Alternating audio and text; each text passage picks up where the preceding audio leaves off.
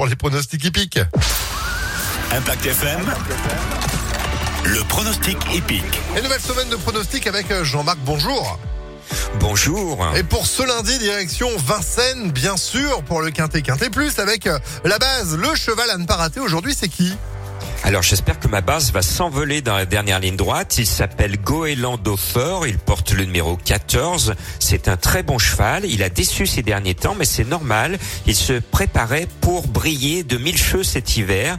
Le cheval de Bijon est au top. C'est son premier objectif du meeting d'hiver. Il va être là, ce numéro 14, Goéland Daupher. Eh ben, espérons que euh, ce goéland donne des ailes à ce Quintet Quintet Plus. On poursuit avec euh, votre coup de cœur. C'est le numéro... Alors, C'est notre coqueluche régional, le 4 Orchestro.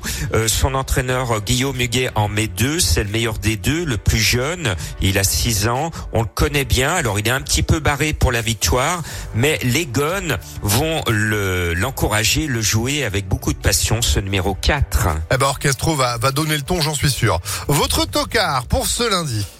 Alors, il est annoncé à 25 contre 1, c'est le 5 Esteban Giel. La dernière fois, il était aussi à cote, il a été très malheureux et pourtant, il a fini quatrième du quintet. Avec un peu plus de bonheur, cette fois, il peut pimenter le tiercé. C'est mon tocard, le numéro 5. Le 14, le 4, le 5, on poursuit avec votre sélection pour ce lundi.